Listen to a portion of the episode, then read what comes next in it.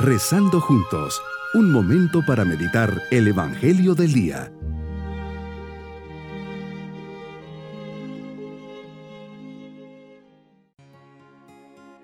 Les saludo en este día, viernes de la décima séptima semana del tiempo ordinario.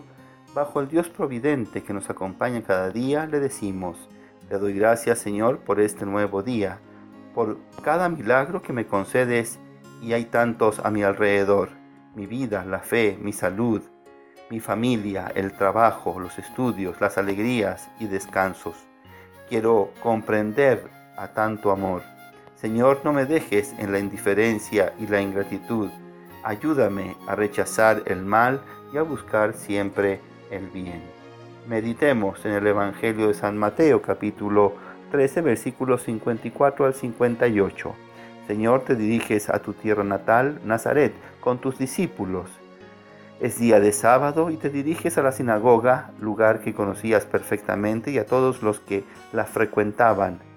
Allí hay parientes y amigos, ellos también sabían quién eras tú.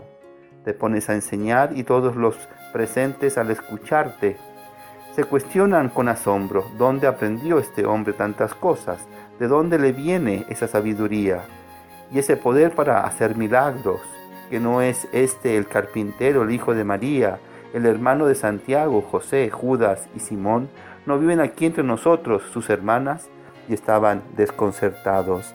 Jesús, muchos te siguen. Tu fama crece por todas partes y en tu mismo pueblo no eres apreciado. Al contrario de lo que podría pensarse, en vez de asombrarse y alegrarse, los habitantes de Nazaret toman la opción contraria, comienzan a cuestionarte. ¿Será que no logran explicarse este cambio que se ha producido en ti? Tantos años viviendo juntos, claro, todos sabían perfectamente quién eres. Uno más del pueblo, el hijo del carpintero, ahora de repente resulta que se ha convertido en todo un maestro y no les cuadra. Porque te conocían, Señor, no te reconocieron. También nos puede pasar a nosotros, sabemos quién eres, te ubicamos en la historia, nos lo presentan testigos tuyos, conocemos tu iglesia y quizá también asistimos debidamente a los actos de culto. Nos hemos acostumbrado a tu presencia, está cerca, no eres ajeno, es algo que hay que reflexionar, pues quizá la fe no sea comprometida y el amor puede ser tibio y mediocre. Tal vez hoy puede ser la oportunidad a la que nos llamas para activarlo. Tú vienes a mí confiando en que yo,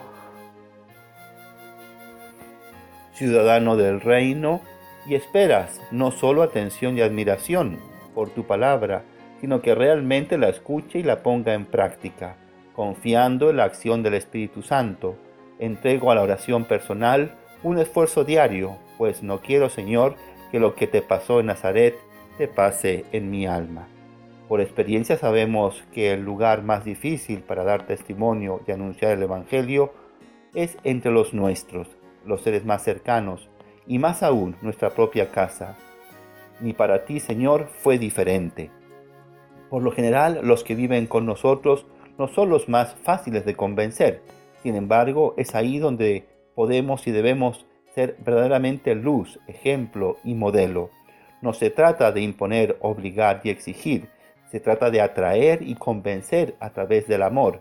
¿Cuántas veces nuestra propia actitud de prepotencia, autoritarismo o puritanismo hace que se alejen de nosotros?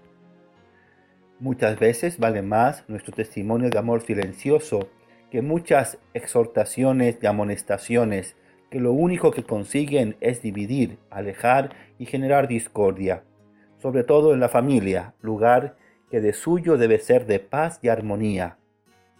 Si experimentamos problemas y no vemos cambios en nuestra propia familia o comunidad, recordemos las palabras de San Pablo, cree tú y creerá tu familia. Mi propósito en este día será tener una fe sencilla, aceptar el mensaje del Señor, aunque no lo entienda.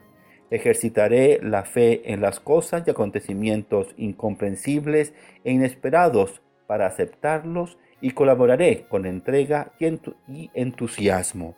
Mis queridos niños, Jesús va a su pueblo y no pueden creer que Él sea un maestro y menos el Mesías. Lo cuestionan, por eso no hace milagros en Nazaret. Cada día renueven su amor a Él, no se acostumbren a rezar y pedir a Jesús su compañía y protección. Y nos vamos con la bendición del Señor. Y la bendición de Dios Todopoderoso, Padre, Hijo y Espíritu Santo, descienda sobre todos nosotros. Bonito día. Hemos rezado junto con el Padre Denis Doren, Legionario de Cristo.